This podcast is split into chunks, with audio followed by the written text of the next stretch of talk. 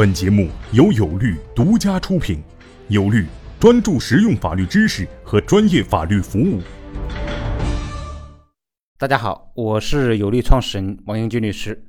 这两天，创投圈、媒体、朋友圈都在关注讨论热点的事件，那就是贾跃亭先生与恒大集团之间的纠纷案件。这个热点起源于十一月七日晚，恒大集团旗下的上市公司恒大健康的一则公告。公告称，由于无法满足法拉第未来原股东提前支付七亿美元的要求，法拉第未来原股东将恒大健康旗下的全资子公司石影公司起诉到了香港国际仲裁中心，要求剥夺石影公司，也就是恒大的融资同意权，并解除所有的合作协议。要解读这个案件，先要看看案件的历史背景。那就是在二零一七年十一月三十日，恒大健康通过石影公司与贾跃亭先生控制下的法拉第未来公司原股东签订了合并与认购协议。石影公司在三年内要投资二十亿美元到合资公司，占贾跃亭先生的合资公司 Smart King 百分之四十五的股份，成为第一大股东。贾跃亭先生实际控制的原股东占百分之三十三的股份，而公司的管理层，也就是员工持股部分，而公司的管理层，也就是员工持股的部分占百分之二十二。根据双方签署过的协议文件，恒大入主合资公司之后，合资公司将采用 A、B 股的模式，也就是说，贾跃亭先生实际控制的原股东享有一票十股的特别投票权，那就是在股东大会上。恒大持有的每股股份配有一票的投票权，而贾跃亭先生实际控制的原股东持有的每股股份享有十票的投票权。虽然贾跃亭先生持有的股份少于恒大，但是仍占据多数的投票权，也就意味着他目前是可以实际控制公司的。但是协议也约定清楚了，如果贾跃亭先生实际控制的原股东出现违约的情况，投票权将出现反转，那就是特别投票权将回转到恒大的手中，而公司管理层所持有的百分之二十二的那部分股份是不具有任何投票权。比如在协议中约定，如果在二零一九年第一季度合资公司的汽车不能实现量产，那么贾跃亭先生实际控制的原股东就失去了一股十票的特别投票权优势，恒大就成为了真正的大股东。也就意味着贾跃亭先生失去了对公司的实际控制。那么，在创业项目中，如何做到不丧失控制权呢？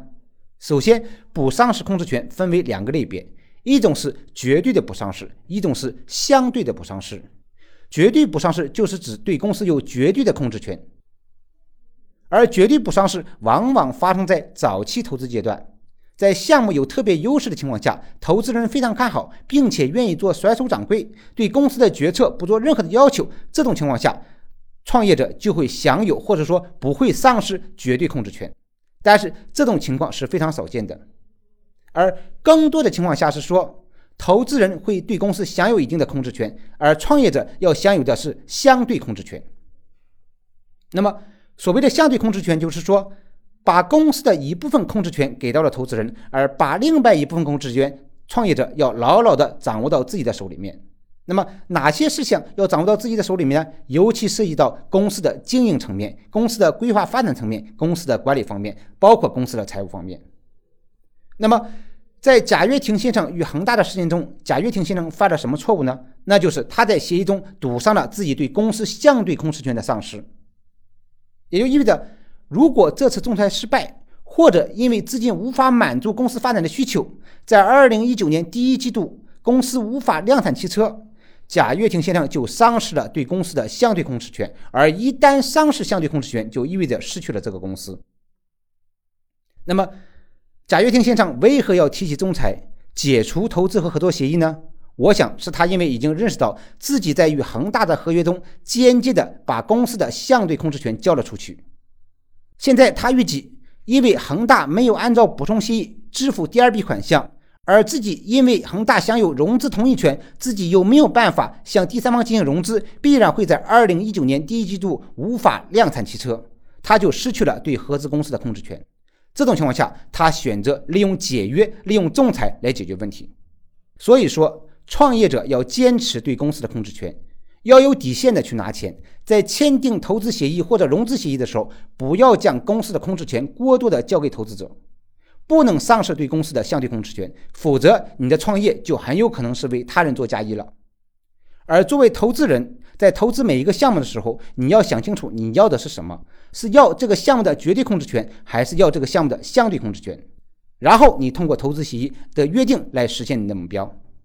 OK，这就是贾跃亭先生跟恒大之间这次纠纷的一个简单的解读。谢谢大家。